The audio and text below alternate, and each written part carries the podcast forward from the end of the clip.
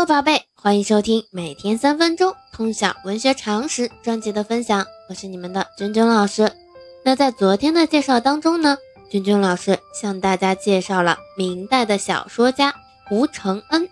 我们有介绍吴承恩的最杰出的长篇神话小说《西游记》，它是我国古典四大名著之一，标志着我国浪漫主义文学达到了一个新的高峰。那我们今天呢，要向大家介绍的是明朝中期的散文家官员归有光。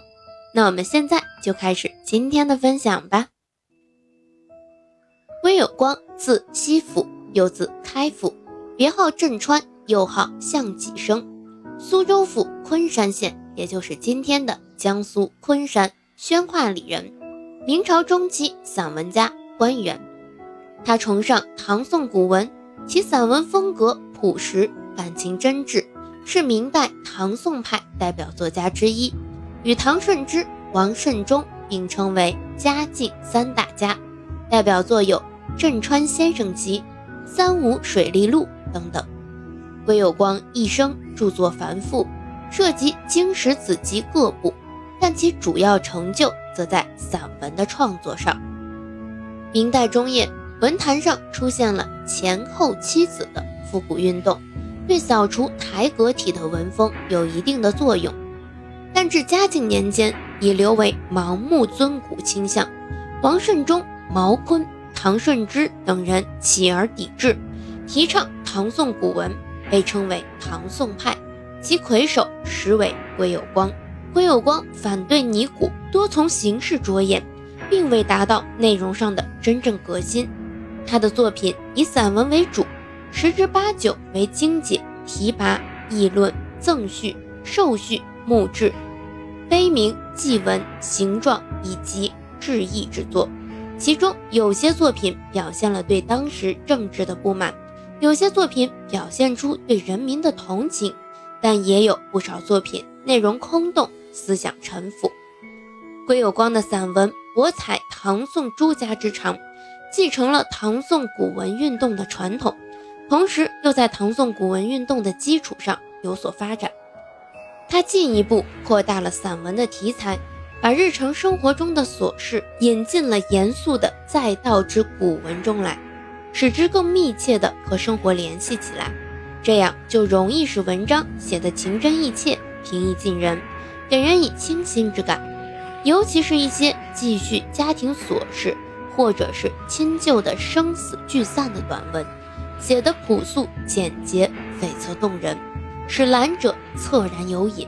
归有光的散文的艺术特色，这里给大家简单说一下，有这样的四个特点：第一个特点，即事抒情，真切感人；第二个特点，注意细节，刻绘生动；第三个特点，篇幅短小，言简意赅；最后一个特点，结构精巧。波折多变，那他的这些散文的艺术特色，其实也适用于我们平时写文章。注意把这个艺术特色的特点啊，用到你自己的写作当中。比如说第一点，那我们写作文的话，也一定要以自己的真情实感去打动人。第二点啊，刻绘生动，你在描述一些事件当中，一定要有细节的刻画，要有一些修辞啊，或者是其他描写手法的引入。让你的文章更加的生动具体。那第三点呢，言简意赅，能用成语或者是四字词语表达的，咱们就不要用这个白话文啰里啰嗦的写上一段，说明一个问题啊。这是言简意赅。第四个呢，结构精巧，就是你在写文章的时候，一定要对你的文章结构有一定的规划，你不能我没有任何规划。看到一个题目，我落笔就开始写，这样你的文章是一定写不好的。你脑海中连副稿都没有打出来，那你如何安排我文章的开头、结尾怎么写？如何点题？如何升华我的主题？那我开头的形式，我究竟是开门见山，我还是环境渲染？设置悬念，用哪一种形式你都没有想好，那你怎么能开一个好的开头呢？中间的话，我连事件都没有想好就开始写了，那我如何知道我举哪个例子，并且呢，我的事件至少要安排详略吧？我总不能从头到尾都事无巨细的写下来，或者说一件事儿我用一句话、几句话就概括完了啊，这样也是不行的。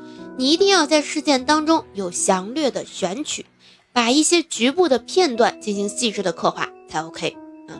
那结尾部分呢，如何回扣主题，能不能和前面的故事情节进行一些关联，以及最后如何让我的文章进行升华，而不是浅显的故事本身要上升到一定的高度。那这些呢，都是我们通过会有光的这个散文的创作特点能得到的启示。